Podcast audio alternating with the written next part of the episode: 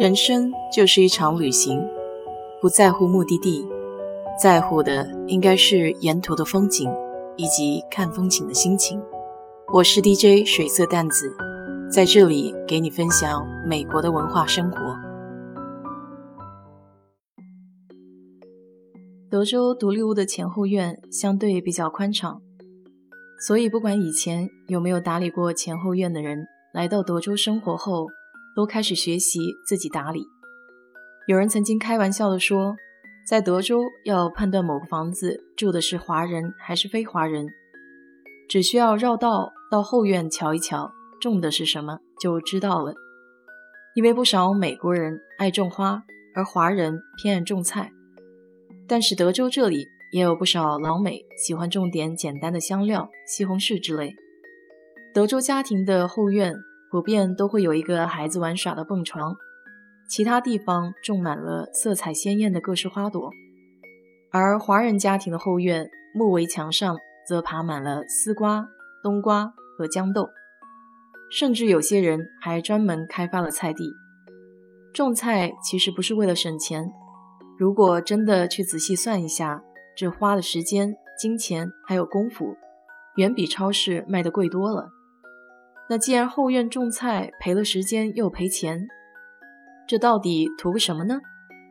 大多数种菜的都是来美国探亲或已经移民的父母那辈，对他们来说，种菜算是个回忆和念想。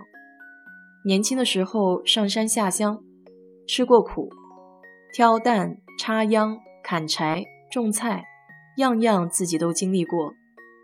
从某种程度上来说，种菜算是对过去的一种缅怀。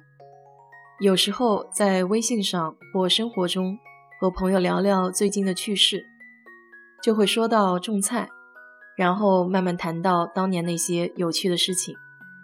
再有就是德州的生活相对枯燥，平时子女上班，孙辈们又去上学，没事情做，不少人性格又都是闲不住的，种点菜，看着西红柿。冬瓜、豇豆一点点长大，心里就感到无比的满足。这样也可以说是非常积极向上的一种爱好了，而且对身体也很有好处。平时得浇水，关注有没有虫、耕地等等，这些适当的体力活能消除疲劳、恢复体力，还有缓解郁闷的心情。在偏远一点的地区，没有中国超市。或是去中国超市不方便的，还可以种点华人爱吃的美国超市没有的菜，比如青菜。不过，像菊花挠、水芹这类稀有的物种，是连大多数中国超市也没有的。我记得那年还是从未名空间论坛上一个休斯顿本地的人送种子，我们家后院才种上的。当喝上了一口菊花挠蛋花汤的时候。仿佛自己又回到了南京，可惜我到现在还没有找到水芹的种子。自家种的蔬菜也比较卫生和健康，属于真正的有机食品。只有种过菜的人才知道，虫子是避免不了的。自家菜地里的蔬菜大多是坑坑洼洼，但对比一下超市里的蔬菜，虫眼就少很多。那是因为超市里的菜基本上都用过农药，至于用了什么农药就不知道了。自己种的西红柿、豇豆都要比一般超市买的有蔬菜味，下油锅的时候这些菜也比较容易熟。休斯顿中国城有专门卖种子的，都是些常见的蔬菜，最受欢迎的就是韭菜、西红柿、黄瓜这一类。韭菜在德州是个稀罕物。中国店里的也不便宜，一小把得好几块美元。但对中国菜的人来说，韭菜是很适合在德州生长的，大肥大水加上阳光就可以疯长。刚开始的时候还种过西红柿，但是我家后院邻居有个高杆子，上面是给鸟喂食的地儿，因此西红柿只要有苗头出来，那鸟就喜欢啄，后来就干脆放弃了。我们家今年的主打产品是豇豆，给个三脚架子就顺藤开始长。豇豆会有蚜虫，还不少，每天都得去清理一下，要不然自己没吃到，倒喂饱了小虫子。豇豆的产量也是很出乎意料的，几乎是源源不断。所以最近家里常吃的一道菜就是酸豇豆炒肉丝。德州的夏天很热，每天浇水也是必须的。这么在后院捣鼓一圈下来，很快就大汗淋漓了。